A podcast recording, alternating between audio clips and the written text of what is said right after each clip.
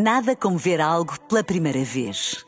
Porque às vezes, quando vemos e revemos, esquecemos-nos de como é bom descobrir o que é novo. Agora imagine que viu o mundo sempre como se fosse a primeira vez. Zais. Veja como se fosse a primeira vez. Um dia na história com Carlos Bastos.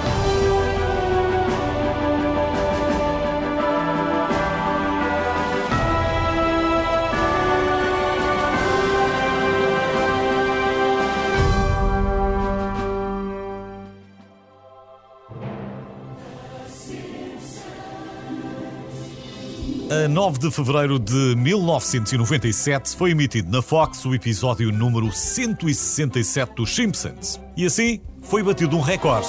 Nesse dia, a série dos Simpsons, que de lá para cá já teve muito mais episódios, tornou-se a série mais longa da história dos desenhos animados. Who told you? E se em 1997 passou a ser a série de animação que mais tempo esteve no ar, em 2016, com a sua trigésima temporada, tornou-se a série mais longa da história. Ponto. That's right. O criador dos Simpsons, Matt Groening, concebeu a ideia da série enquanto aguardava pelo produtor de um talk show que queria incluir pequenos blocos de animação antes e depois dos intervalos. Groening estava para apresentar outra ideia sua, mas quando percebeu que ia perder os direitos, resolveu, ainda na sala de espera, criar a sua versão de uma família da classe média, disfuncional e batizou as personagens com o nome dos seus familiares. Homer Simpson. This is Marge Simpson. Sim, Homer e Marge eram os pais, Lisa e Maggie as irmãs, e só o irmão é que teve direito a um nome diferente: Bart. I'm Bart Simpson. Who the hell are you? Já agora, as outras personagens, à medida que a série foi crescendo, receberam os seus nomes das ruas de Portland, que era a cidade natal do seu criador. Hoje, independentemente da idade, já praticamente toda a gente vê uns minutinhos dos Simpsons e conhece bem o seu humor corrosivo. By the way, nice melons. Mas quando apareceram, é bom recordar, os desenhos animados não eram feitos para um público adulto.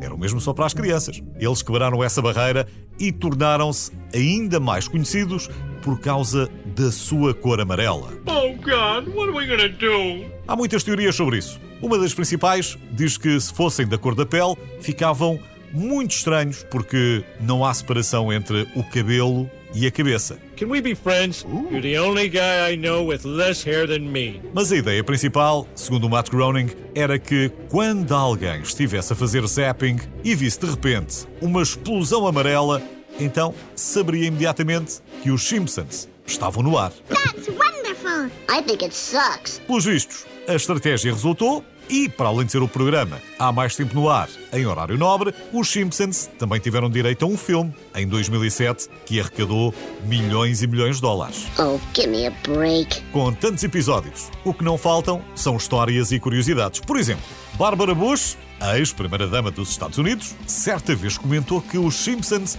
foram a coisa mais estúpida que ela tinha visto. Absolutely not. Ora, como não existe má publicidade, essas declarações trouxeram mais espectadores do que algumas campanhas de marketing. Oh, yes. E essa publicidade gratuita está sempre a surgir. Em 2001, foi a vez do dicionário de Oxford decidir que a palavra que Homer inventou deveria ser adicionada. Bem, não é bem uma palavra, mas quer dizer muita coisa.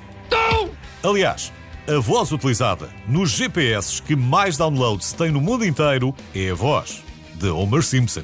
E isso já diz muito. Yeah. Enfim, ficaram de fora milhões de pequenas coisas sobre os Simpsons que pode sempre descobrir online, mas atenção, se algum dia pensar que é boa ideia visitar a cidade deles, olhe que, apesar de existirem 34 Springfields na América, nenhuma é a Springfield dos Simpsons. Hey, I was listening to that.